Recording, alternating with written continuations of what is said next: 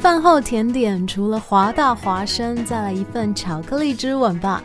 现在是晚上八点钟，我是 Peggy 许哲佩，爱上你那可口的巧克力之吻。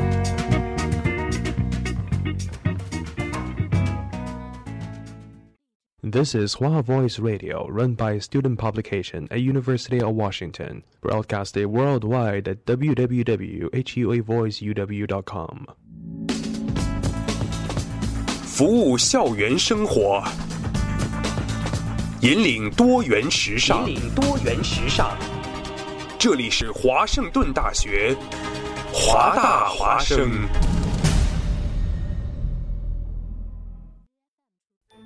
烟雨朦胧，草木常青，西雅图又度过了安稳而平常的一天。暮色渐沉，喧嚣渐息，每一个夜晚，我们都在同一个地方，让声音乘着电波化为雨水，滋润所传达到的每一处土地。听众朋友，晚上好，欢迎收听直播的华大华声。生过留痕，却永不落脚。因为那道电波所承载的是锋利如现实、飘然如梦想的每一位广播人的信仰。声音在，信仰在，我们在。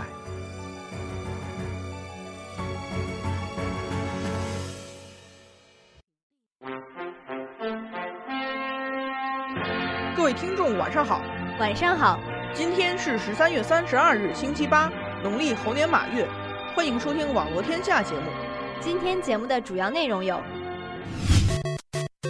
某国马拉松仅有一名选手完成比赛，哎，那会人呢？剩下五千人跟着第二名跑错路了。观众要求赵薇赔偿精神损失费，哎，人赵薇演电视招他惹他了，因为人觉得赵薇一直在瞪他。我们联播新闻，但我们不是新闻联播。家事国事天下事，我们一起网罗天下。Hello。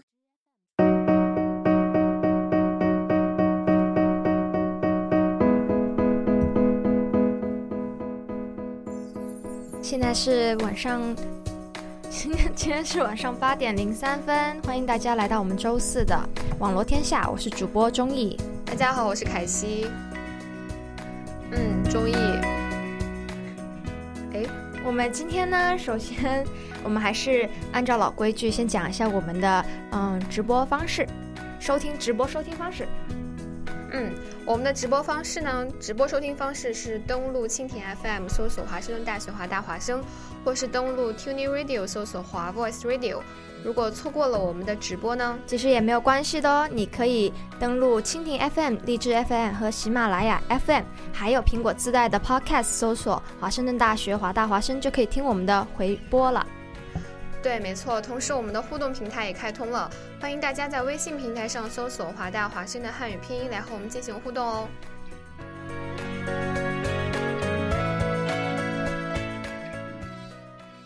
哎，凯西啊，最近你有没有嗯，在微博上嗯，或者是在那个呃朋友圈有看到一个关于就是十六岁准留学生嗯被同学强奸致死的这一个事情？这个也比较沉重。我们第一个开始就这么沉重，但是对，但是这一个还是真的还是嗯蛮引起我们大家的注意的。对，没错，在微博上还有对新闻上。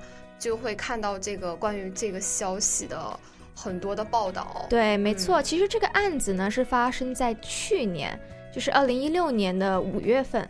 对，其实是在就是嗯，地点是在北京新东方昌平外国语学校，就是里面就是有一个女生，十六岁的一个女生，真的蛮漂亮的一个正在花季的一个女生。是的。但是很不幸的就是她，嗯，就是那一天有一天晚上就是嗯。失踪了，然后同时失踪的呢，还有一位就是呃他的同学，对，是一个男生，对，没错。然后呢，当就是呃学校老师告诉了家长，嗯，关于这个女生失失踪的这个事事情的话，然后他们到他们去赶到学校去，就发现这个女生就是嗯，其实还蛮惨的，就是嗯，到处都是血，然后就被就是勒死了这样子的一个事情。然后其实过了就是嗯，其实找到他的尸体其实是第二天早上，嗯，所以呢，就是呃，在这个同时呢，就是那个同时失踪的那一个男生也去了警方那里投案自首，说自己是嗯，昨天前一天晚上杀害了这个女生的。对，可是为什么这个男生要就是下死狠手？其实，嗯，犯罪动机其实很简单，就是罪犯和受害者他们两个是同学。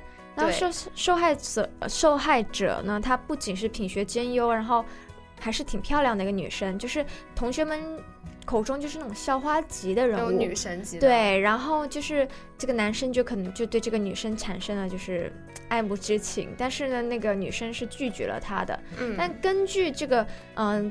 罪犯他的那个描述是说，那天晚上他们两个人在教室内自愿发生了性关系。后来这个女生后悔了，然后这个男生怕被告，所以就，嗯，激动之下就勒死了他。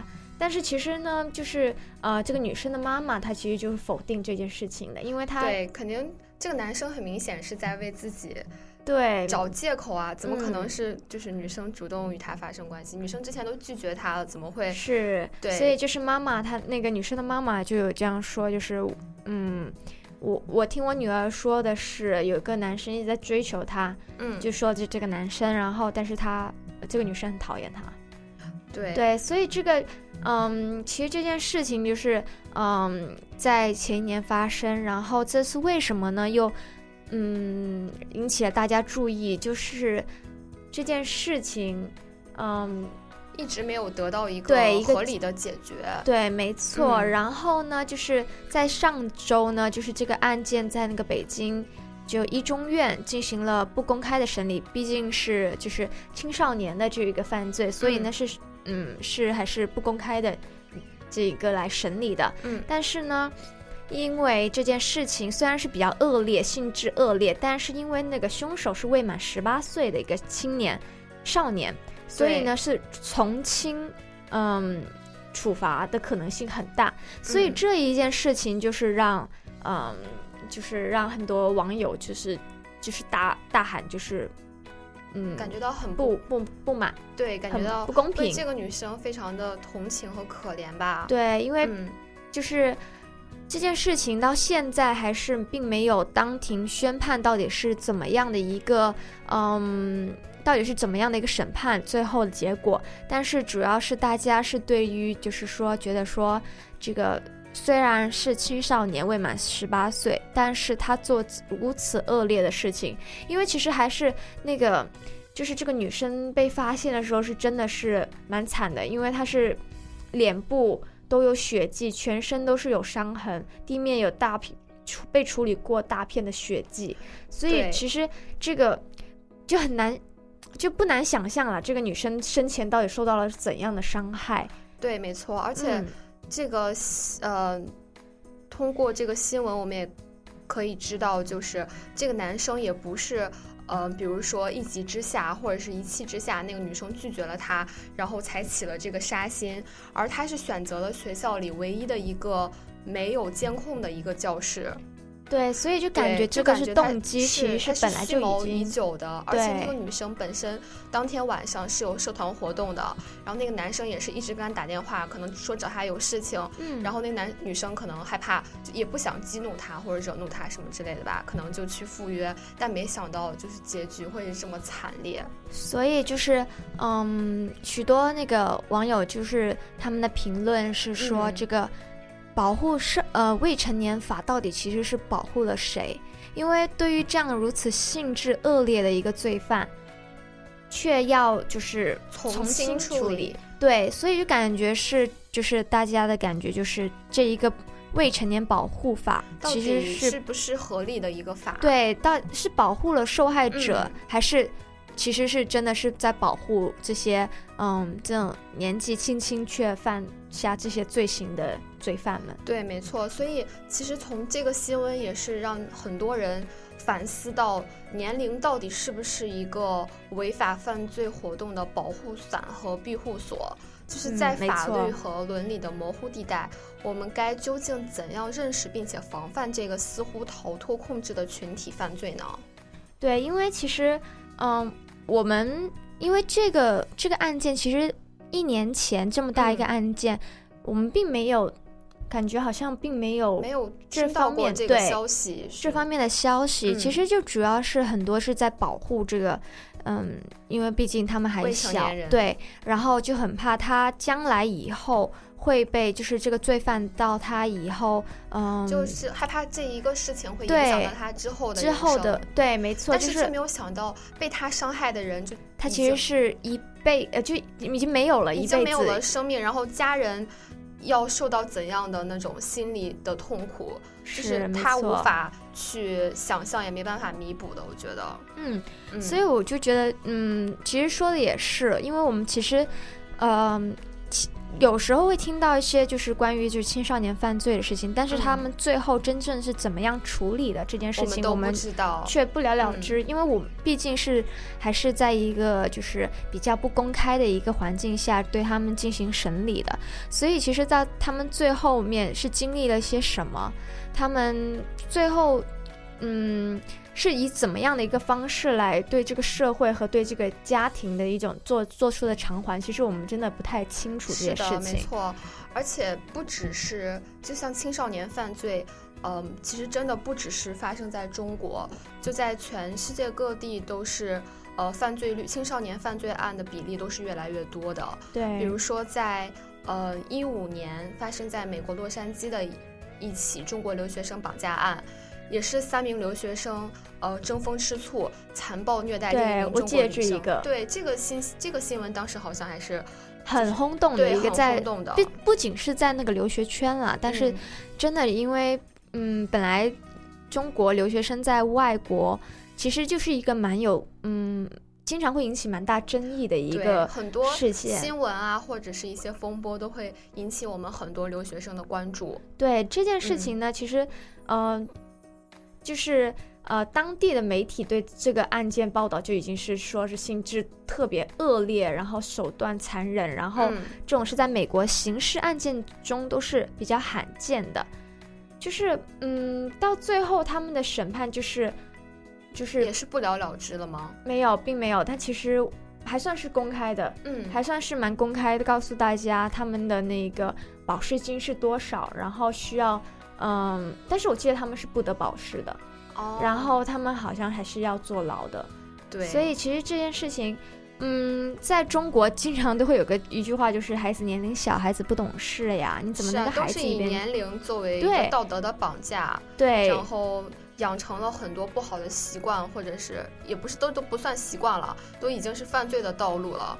所以真的是，嗯，不能再以年龄或者以他们小不懂事作为一个借口吧。可能我们的法律啊什么的都需要一些完善，要真正的做到是保护他们的，呃，保护我们未成年人的利益，而不是说给予他们一个比如说很宽泛的一个条例，让他们去抓住这个漏洞去为所欲为。对，对这样子才会，就是嗯因为有这些，嗯，大家有时候不知道，就是还是会有这种观念，所以就会有，反正我年龄小，我对还能改改变还是怎么样？没错，所以就会有了这些未成年人藐视法律，然后践踏生命的这种恶性的，就是这种案例。对，所以就是那些，然后那些很无辜的人，就是被打的老师，经常会有就嗯被学生打的老师啊，或者是被骂的，嗯，怎么说，司机或者是那些父母，是的，那都是那种嗯、比自己年龄大或者是长辈什么的，就完全没有尊重和呃怎么讲，就是尊重父母或者尊重长辈的那种教养吧，这都是嗯比较平常见的。对而且这两个案例有一个共同点，就是作案人都有着比较好的家境，就是可能都是富二代什么之类的。对嗯他们不需要承担家务呀，不需要赚钱养家呀，就没有，呃，就比如说不太会在意别人的想法，然后只只是为自己，只是想自己想做什么或自己做什么开心，也不会为自己的行为，呃，就比如说我会引起什么样的后果，也不会思考这些方面。就是其实我蛮不喜欢，就是嗯二呃富二代跟这些嗯很不好的习性是画的对等的哦那种感觉，因为是是是，毕竟其实这种东西是。嗯、很多时候，嗯，并不是因为他是富二代，他就必嗯须会有这一些，嗯，就是劣根性吧。对对对，很多还是关于家教，还有本身自己的那个对自己的一些要求，所以所造成的就是一些他嗯不是特别会尊重人。其实，对所以我就觉得是家人，其实真的父母应该要好好的嗯引导自己的孩子，有些事情该做，有些事情不该做的事是情。只是可能大部分的呃作案者是出生于这样子比较富裕的家庭，所以就让很多人就是误解为他们嗯家里面可能父母可能比较有地位啊，或者比较有金钱，嗯所以就想说。嗯，我就算犯罪啊也没关系啊，我父母也会帮我怎么样之类的。对，所以嗯其实，呃，所以说到这个的话，就是真的是，如果有嗯这样子的案例的话，真的是需要嗯国家的这种法律的完嗯善、来去不让让这些就是比如说家里比较嗯有权势的，然后他们 就可以逮到这个漏洞，嗯然后让这一切就不了了之。这样子的话，那些嗯被受伤害的生命到底是谁来在买单？对，所以真的是现在我们一定要引起一个重视，就是说，呃，是不是我们的法律有一些漏洞，我们需要是不是社会出现了什么问题，然后我们需要去解决的？我觉得这个是最重要的。嗯，没嗯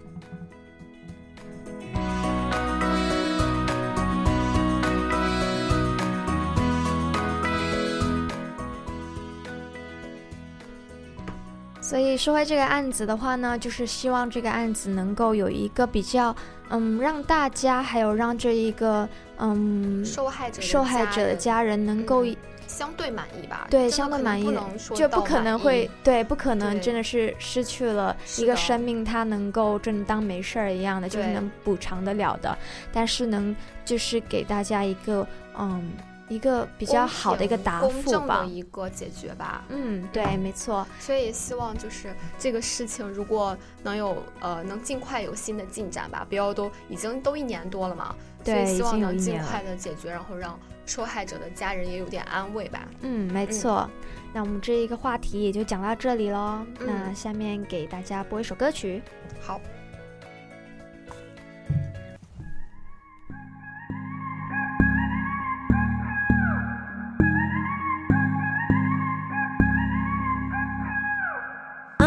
I'll undress you cause you're tired. Cover you as you desire. When you fall asleep inside my arms. May not have the fancy things, but I'll give you everything you could ever want. It's in my arms. So baby, tell me yes, and I will give you everything. So baby, tell me yes, and I will be all yours tonight. So baby, tell me yes, and I will give you everything. I will be right by your side. If I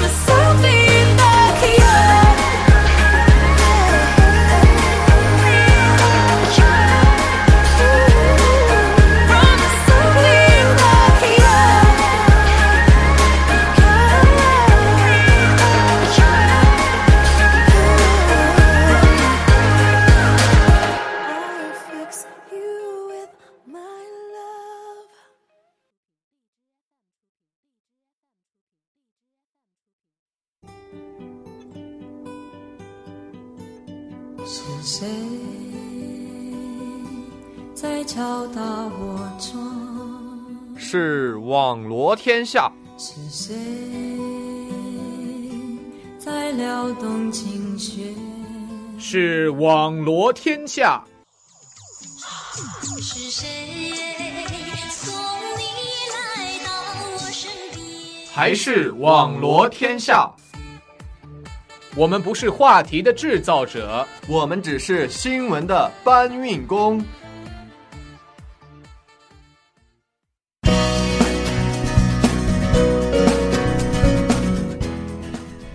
大家回到我们的网罗天下，我是主播钟意。我是凯西，欢迎大家回来。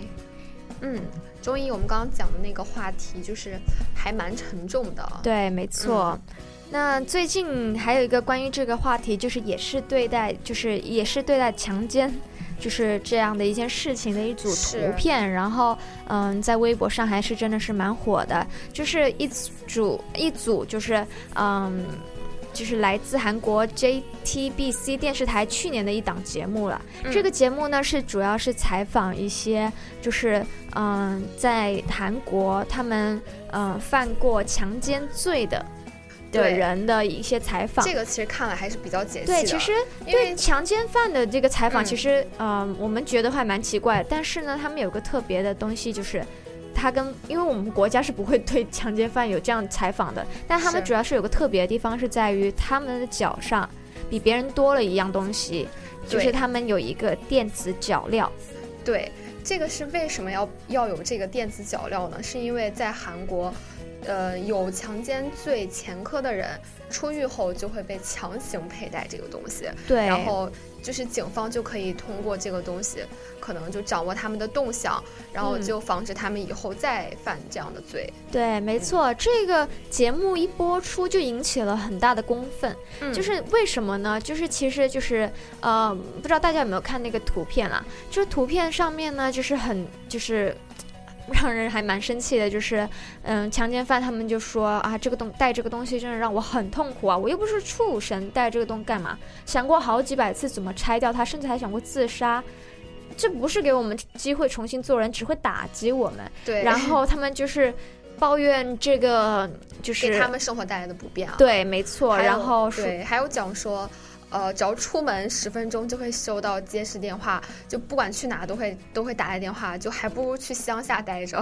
对，然后还有是说什么，我这完全就是另外一种社会监狱，还不如让我多坐五年牢。嗯这还真的就是还很影响都生自己的生活吧。对他们是这样说的，然后嗯还说这个带这个东西啊，身体不舒服啊、心理压力也很大，还要看别人脸色，就是根本就没有办法生活。就是有人，如果说实话，如果有人对我说可以花钱把这个拆掉，我就举债，我也要把这个拆掉。对，就是听到这个，就是其实还觉得他们就真的有很多很多的抱怨，还要抱怨这个要充电，嗯，然后还抱怨说还说什么被人家看到，对，还怕是呃。就是，就算生病了，或者是发生交通事故，也不敢去医院，怕被看到这个东西。对说还不如死了算了。对，其实虽然是觉得这些人说这些话挺搞笑，但是也不是搞笑，但是真的，我还蛮生气的。对，就因是为我觉得就是他们一直在抱怨这个东西嗯给他们带来不便，但是他们并没有好好的反思自己做过什么事情。对对，就感觉就还有一个就是特别奇怪的一个，他说我我老婆到现在还不知道这件事，他要是知道了肯定会跟我离婚。我觉得这个很奇怪，他老婆难道看不到他脚上那个吗？就可能我觉得还是社会对于这一个脚镣还没有特别的了解，这个东西啊是是到底是干嘛的。对，可能并不知道他以前有这个强奸的前科。对，所以、哦所以其实我是觉得，就是这些罪犯为什么会引起了大家的公愤，就是因为他们并没有好像在好好的反思，没有而是在抱怨这个东西嗯给他们带来不便，他们就说，就是还嫌这个东西丢人。考虑过受害者吗？我看这个东西就应该戴在脖子上，很多人是这样对，说。很多人这样讲说。对，没错，因为怎么说，就是我是这样觉得啦，被受害人的心理阴影是一辈子都去不掉的。嗯，你有什么资格去抱怨这个东西给你带来生活的不便？但是从另一方面看说，就是韩国在这一个呃，比如说对强奸犯的一些就是处置上，感觉还是法律比我们稍微能先进一点。嗯，就是不像我们有些可能，呃，不是不是，我们就是比如说强奸犯，然后犯了罪，然后呃坐了牢，然后出狱之后，就他们就像正常人一样了。可能有些人还是没有得到呃心理上的一些转变，但是这个东西就是。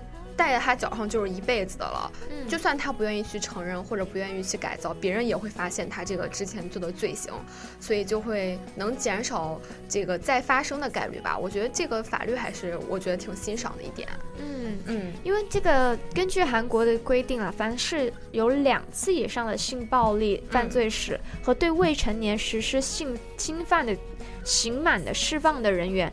还有就是获得假释或者是缓期执行需监视居住的犯罪人员，嗯，他们都会被强行戴上这一个电子脚环。就是如果当他进入了禁止区域，比如说，嗯，说是像幼儿园、学校之类的，对这种比较呃比较比较多未成年，就是比嗯较、呃保护需要保护的一些地方，嗯如果就去到这个地方，它就会强烈的震动，然后呢，跟这个的话，警方就会看到这就也会接收到那个信息，嗯然后呢，他们就会。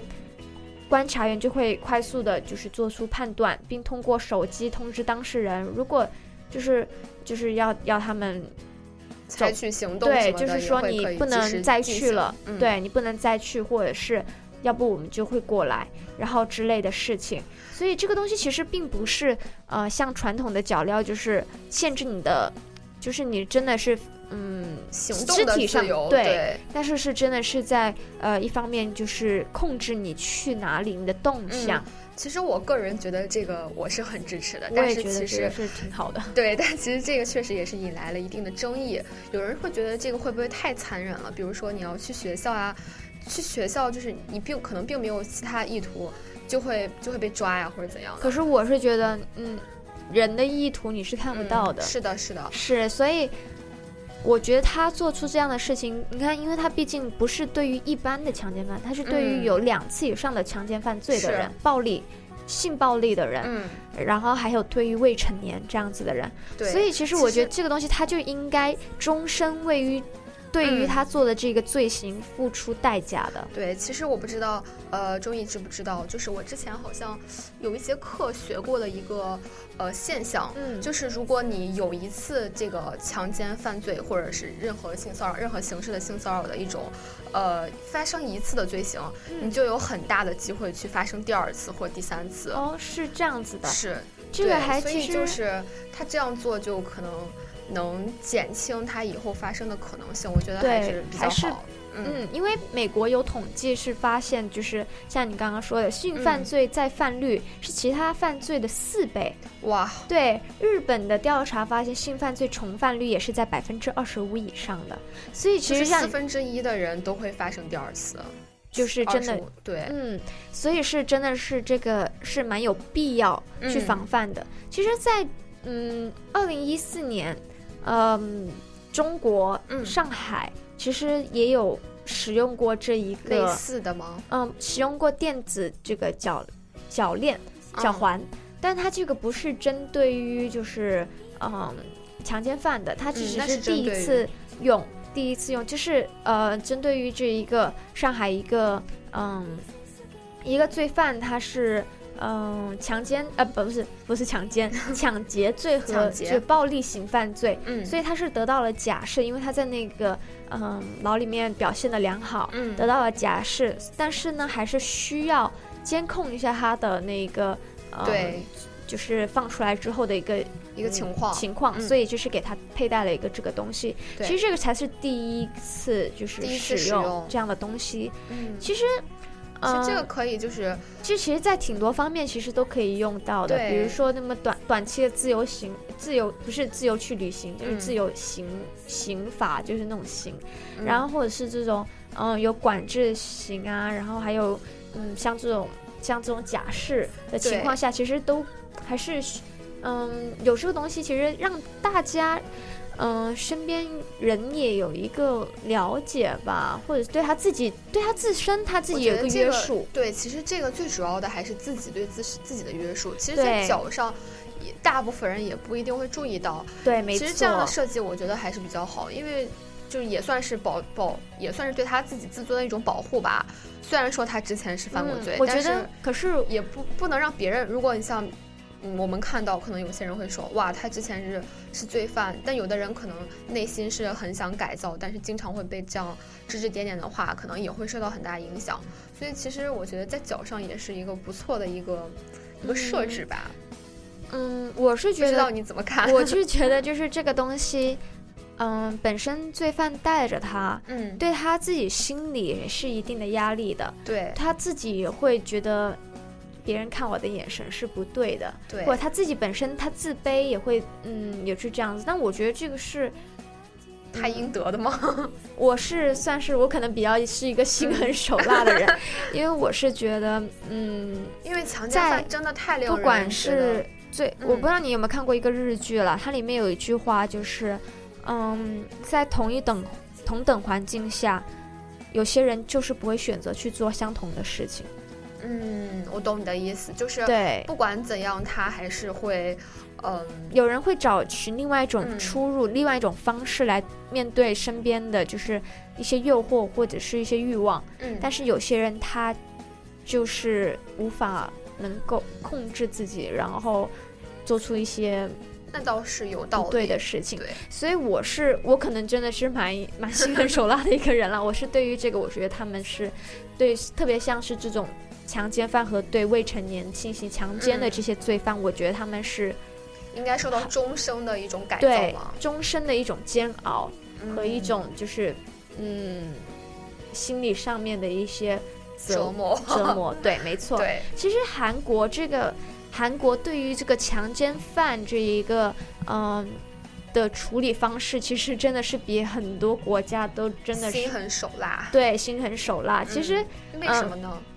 还有一个，他就是他引起了一个争议的一个刑法，就是他呃，他在一二年对他作为亚洲第一个引入化阉割的国家，对，他就是化学阉割的一个就是国家，就是他。就真的就是我们一直很多人都一直在说，我们也要有这样的东西啊，我们也要把法律更健全啊。对，我们也要嗯、呃、有这样子法化学阉割的这一个嗯、呃、这一个惩罚啦。对，但是是但是其实它是跟国情相关的、啊？对，没错，而且嗯，因为韩国。就是不知道周一有没有听过或者是看过一些电影，其实我的素媛啊、熔炉这两个我都都看过，我都看过，所以我是觉得他们把这些题材放到电影上面去，嗯、就是给大家看，其实就是真的是他们在为这就是为青少年或者未成年人的这一些保护，嗯，还是做了很大的嗯努力的。对，因为确实好像，因为这两个电影我真看完真的是揪心到不行，我真的是当时就是无法说这样，然后我就没没敢去看。我我现在都有点阴影，对于就是有些画面，它是嗯真的是特别的。嗯，揪心，揪心，特别嗯让人难受的，因为毕竟这些事情是没有得到一个特别好的一个解决的，就是结局都是不好的，对也没有说不好，但是不是很好。但是反正就是发生的事情就已经发生了，不管对这个不管他最后结局是怎嗯样子，不管他最后呃犯人有没有得到惩罚，对于受害者这个的伤害是没有办法弥补的。对，没错的。所所以他就是因为韩国的现状嘛，对，所以他们整个国家也进行了反省，才才加上了这种制度上的改变，比如说就化学阉割和这个电子呃镣铐。对，没错。但是我们国家呢，就可能才走出了第一步。现在是就是公开性犯罪者的信息，嗯，就是其实就是在二零一六年六月份的时候，就是嗯，才出台了这样的一个对于性侵害未成年犯罪人员的信息公开的实施方法。嗯，就是其实，在就才上一年才开始有这样的事情。我觉得这个很好哎，因为经常你在新闻上看到那些。反而是有些受害者的可能照片会被暴露，对，被扒的一对啊一干二净。但是那些作案者反而会保护的很好，或者是码打的很厚，根本不知道是谁。我觉得这样很过分。对，没错，就是嗯，这一个条例出来呢，就是对于就是符合条件的，就是那些犯罪人员，然后嗯在他刑满释放后，或或或者是假释或者是缓刑期间，就通过发文给各单位的门户网站、微信公众号、微博等渠道对个人信息的。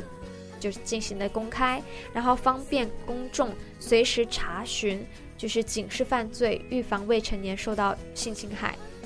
我觉得这个是一个就是我们先是对，毕竟嗯我们这个东西才刚开始，就是真的是一步一步来的，就是大家可能还是并嗯。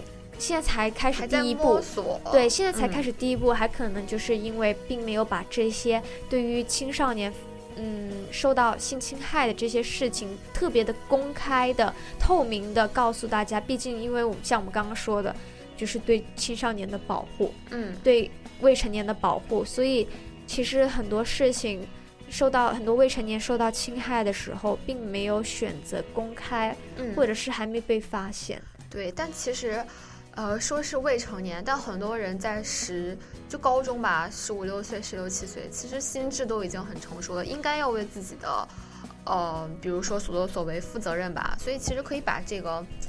嗯，对未成年人的划分可以把年龄可以提前一点，但这只是我的个人想法啊。嗯我是觉得很多就是高中生也已经就是很成熟了，也应该知道该做什么，不该做什么了。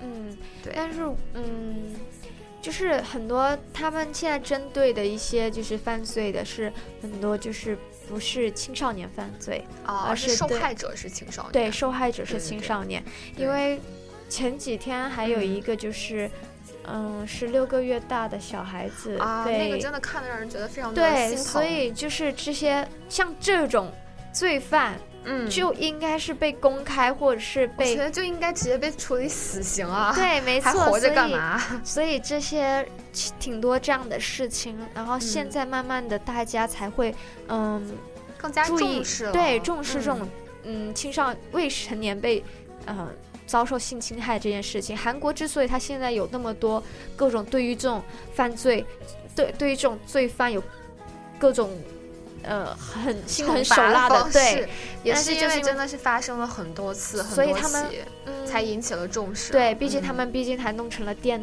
呃电影啊，然后真的是引起了大家的很大的关注。毕竟像我们在外国的都关注了，对吧？对不是韩国的都关注了，所以其实真的是需要大家的，就是对于这些事情的一个重视，所以嗯国家才会开始有作为。是，只要开始有这个，我觉得只要有呃想法或者是开始改变，我觉得就是一个很好的一个状态，嗯就说明他会已经开始对这件事情有了很大的重视。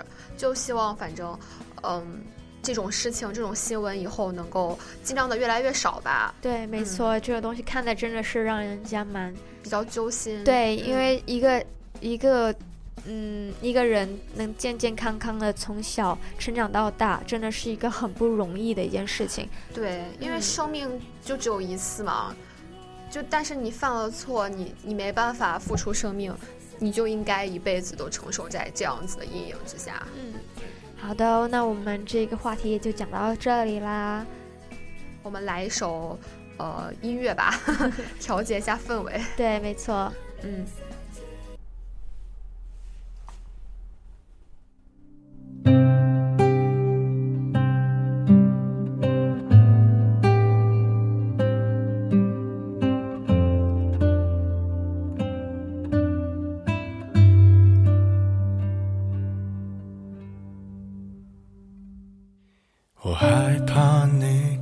息不经意被谁提起，像曾贴着我耳边的气息。我害怕某个旋律带我回某个场景。你说如果雨停了，我们就在一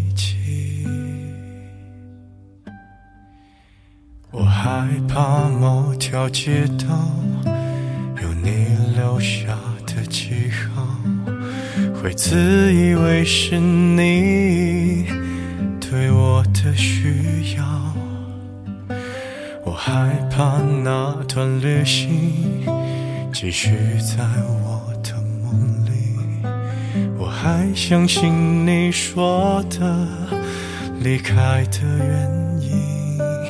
最近我表现的还可以，最近你已走到了哪里？别在意，随便问问而已。都怪我才学会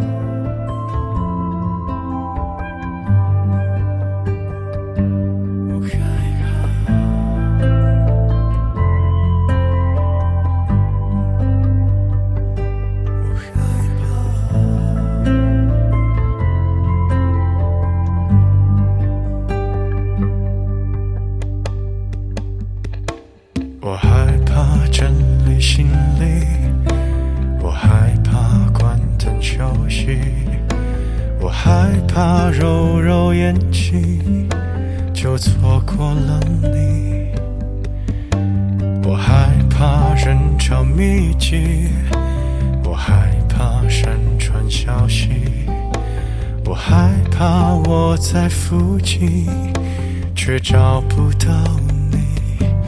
如果我掉入了海底，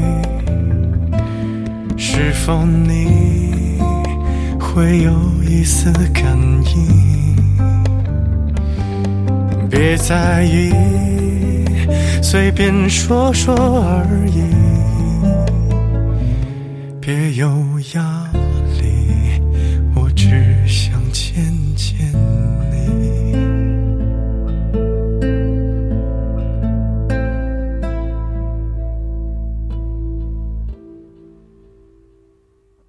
我害怕你的呼吸，我害怕太近距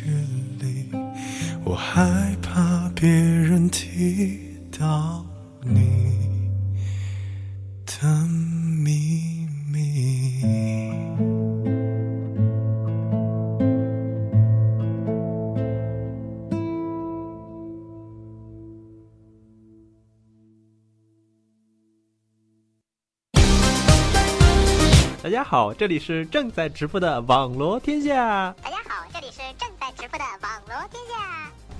谁学我说话？好了好了，我们还是继续说节目。嗯，好的，我们来看一下今天的第一条新闻。著名歌手乌力涛涛近日宣布，他不会这么轻易的狗带。前几日，著名主持人乐嘉在录制节目。All right, let's take you to Oregon now, where armed protesters have taken over the headquarters 不能说第三者那个女人不要脸，或者怎么着说这个男人不那就让新闻联播和您一起传承着一生一世的爱和事件发生在法国巴黎北部。哎，怎么回事？瞎吵吵什么呢？一点儿规矩都没有。这六六六爷，那您说这规矩是什么呀？麻溜的，赶紧搬好小板凳，给我听今晚的网络天下去。得嘞。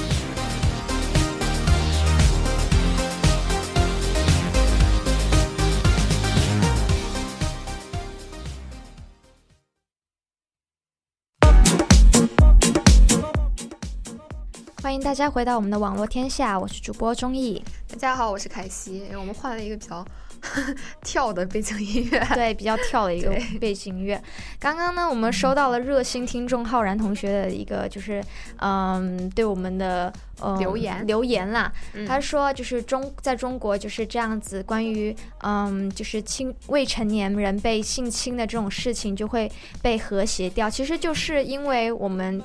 经常就是和谐掉这种事情，因为出于对于就是未未成年的受害者的保护，很多这样的事情是没有被播出来的。但是其实正因为韩国他们对对这种事情很公开、很透明，对，所以大家才有会引起这样的人重视。因为有这样的嗯人，他直接就是嗯站出来告诉大家，真的发生在我身上发生了些什么事情，对，所以才会引起了大家的就是这样子的嗯很大的反响，因为这种事情，其实，在生活中很多这样的事情，比我们看到的更恶劣。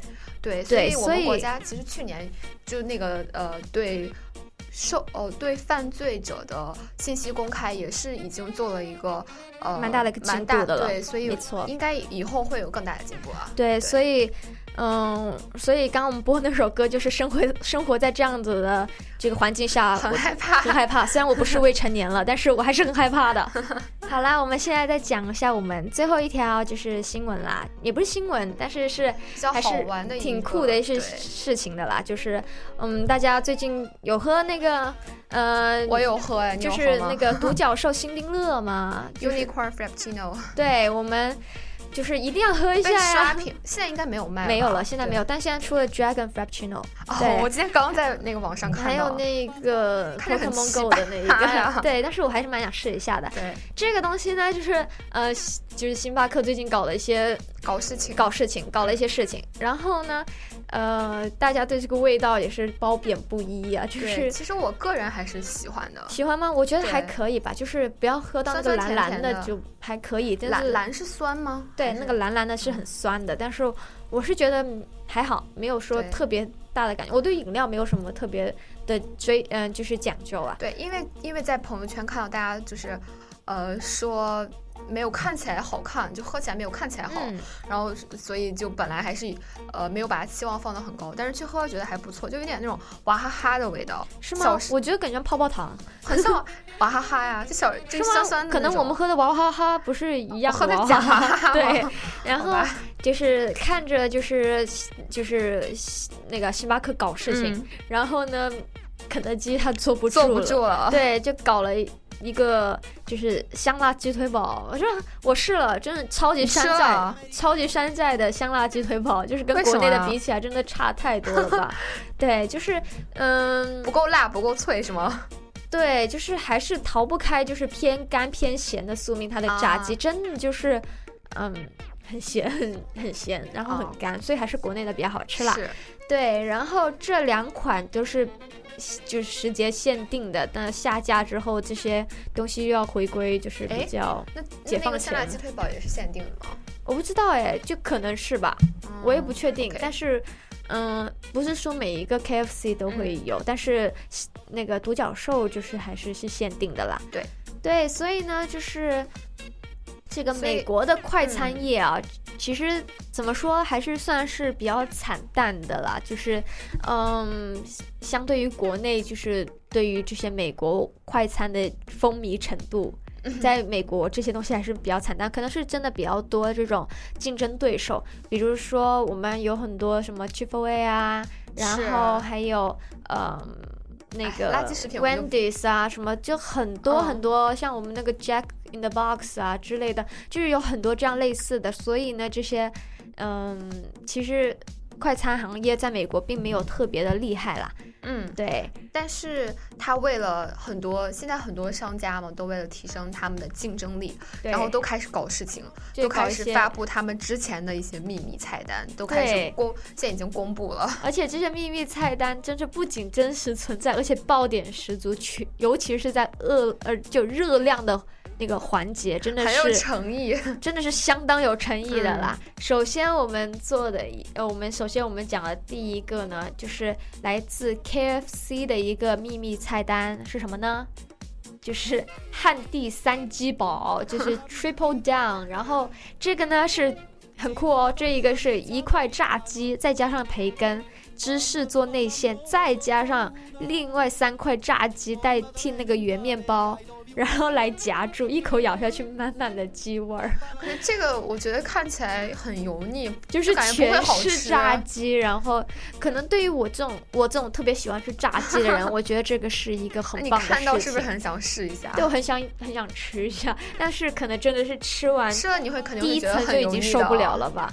对，所以这个还是热量巨高。然后呢，那个第二个第二个星第二个热星巴克量也还是同样高。星冰呃星巴克星巴克就是不干了，他竟然来了一个史上热量最高的饮料。星巴克其实有很多的那种秘密菜单啊，对就是没错，就是各种星巴乐呀、特色咖啡啊、茶啊就是星巴乐你刚刚说星哦是口误，星冰乐，然后咖啡啊、茶啊，就是层出不穷嘛。对然后不同地方还有不同的一些招牌。嗯，对像就是日本还有很多各种限定，超漂亮的限定。对，感觉日本的都很好看。对，然后这一个呢，今天我们要介绍这一款是星星巴克史上热量最高的一款饮料，叫做 Twisk，呃，巧克力星冰乐。这个里面它有些什么呢？配料呢？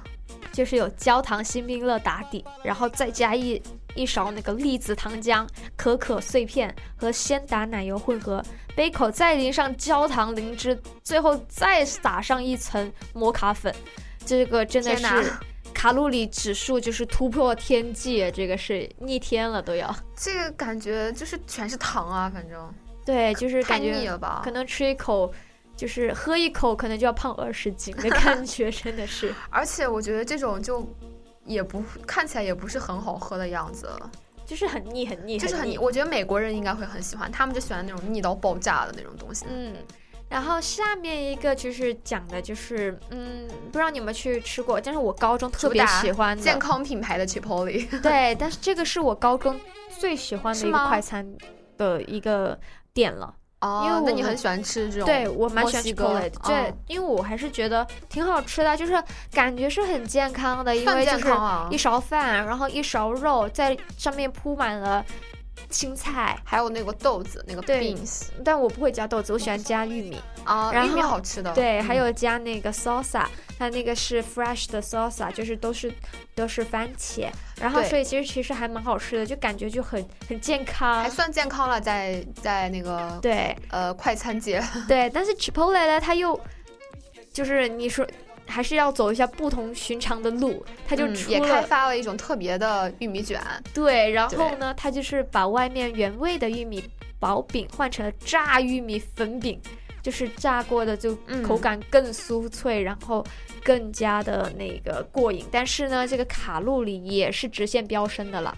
嗯，对，就是我们一向认为还是比较健康的 Chipotle 也开始搞事情了。对，没错。对，其实除了那个，好像还是有其他的几种新的变化吧，也是感觉看起来图片像是什么油炸的呀，或者是满满的 cheese 的感觉。对对，也是变了风格。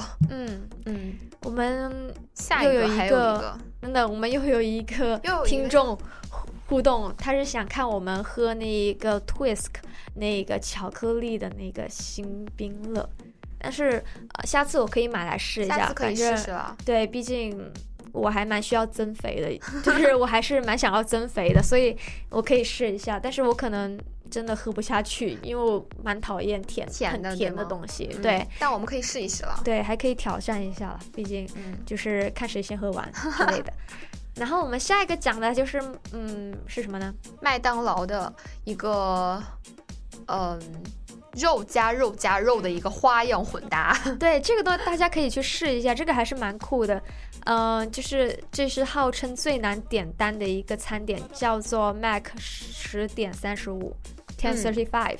这一个呢是它为什么叫 Ten Thirty Five 呢？就是因为它呃是早上十点三十到十一点之间供应的，嗯就是只有这半个小时可以，所以呢它名字叫做 Ten Thirty Five，就是你而且它是把早餐的卖满分对和就是常规的双层牛肉堡结合在一起，里面包括麦当劳最受欢迎的牛肉饼和一块麦香鱼和麦香鸡，就相当于是麦当劳的 brunch 吧那种感觉。就把所有的哦肉全部给我夹在一起。对，然后这一个汉堡有八百卡的卡路里，我对卡路里其实没有特别的了解，其实八百卡算是很多很多，算是很多，因为正常的呃女性吧，就女生，呃，然后像你这样个子小的话，可能一天最多就需要一千到一千二左右的卡路里摄对，没错。哇哦所以这个八百卡，那我吃完之后，其实这一顿饭就快满了。对我就差不多了。我今天一对天就已经差不多完成了我的量了。对啊，所以它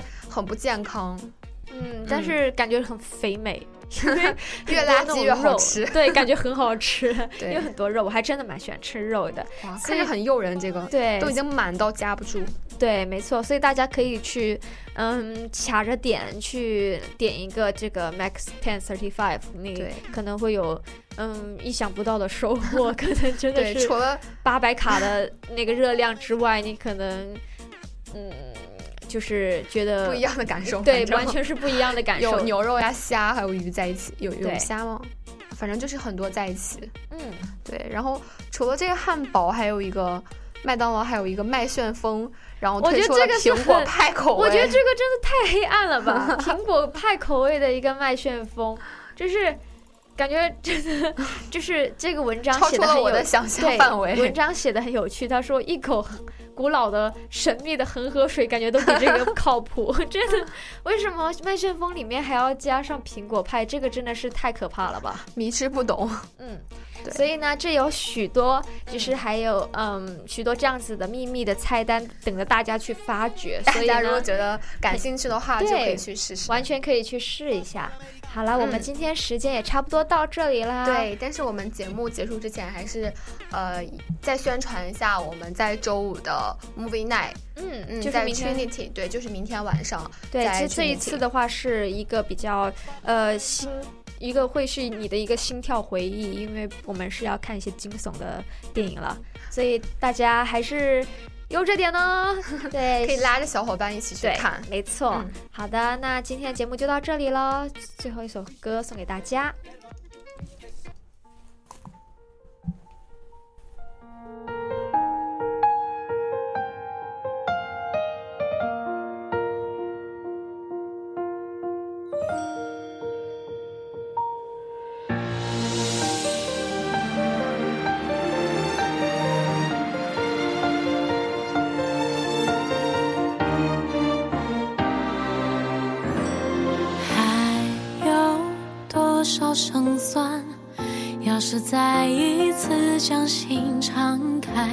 逃避朋友的关怀，责备我太懒散，挑个适合的伴，不求他安排烛光晚餐，静静的一起吃早餐，还难在情愿平淡。